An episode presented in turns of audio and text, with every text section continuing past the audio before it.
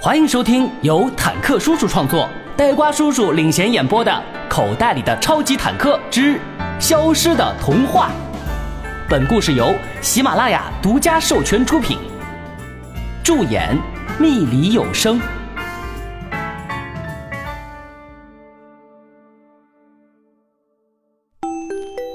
假如有一天，那些耳熟能详的童话故事忽然消失了，或者变得颠倒错乱，会对整个世界造成什么样的影响呢？比如，当你拿着一个半红半青的苹果，却怎么也想不起到底是哪一位公主咬过它；当你在游乐场乘坐旋转木马，发现有仙女变的西瓜马车、冬瓜马车，还有苦瓜马车。但就是没有南瓜马车。当你翻开童话故事绘本，只见一个衣衫褴褛的穷苦小女孩正在鹅毛大雪中吆喝：“卖火车喽，卖火车！有蒸汽火车、电力机车，还有高铁动车。这位先生，求你行行好，买一列火车吧。”看到这样的台词，你总觉得颠倒错乱，却怎么也想不起来到底是哪里没对。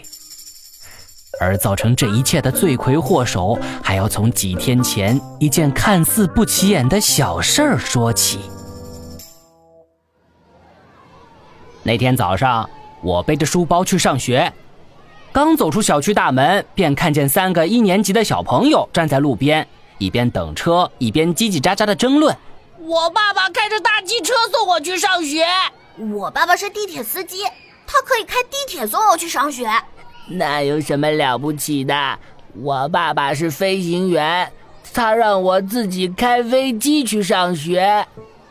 听到第三个小朋友的豪情壮语，前两个小朋友顿时瞪大眼睛，又惊讶又羡慕地问道：“哇，你爸爸真的教会你开飞机啦？”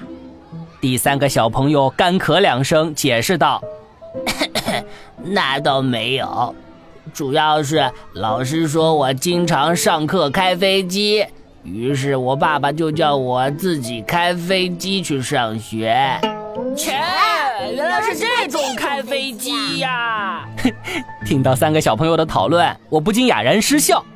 这个世界上到底有没有小朋友开着飞机去上学，我不知道，但我可是真的开着坦克去上学的。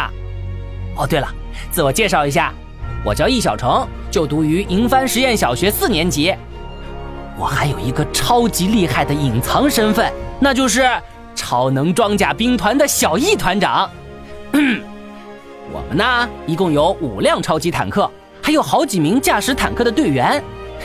我胸前的三角徽章里就藏着两辆坦克。只要我努力积攒正能量。比如上课认真听讲，热心帮助同学，多吃蔬菜，多帮妈妈做力所能及的家务事等等，我的坦克就会不断进化升级，变得越来越厉害。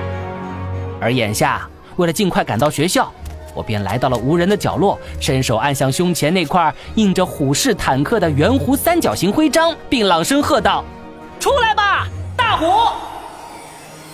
随着一道光柱射出。一辆蓝灰色涂装、侧面装甲上印着五颗金星的虎式坦克帅气登场。大虎，易小城的主力坦克，超能装甲兵团最强坦克，等级五星，能力复活其他坦克，发射变形光线和净化炮弹等。绝招：虎王重炮、虎王咆哮弹。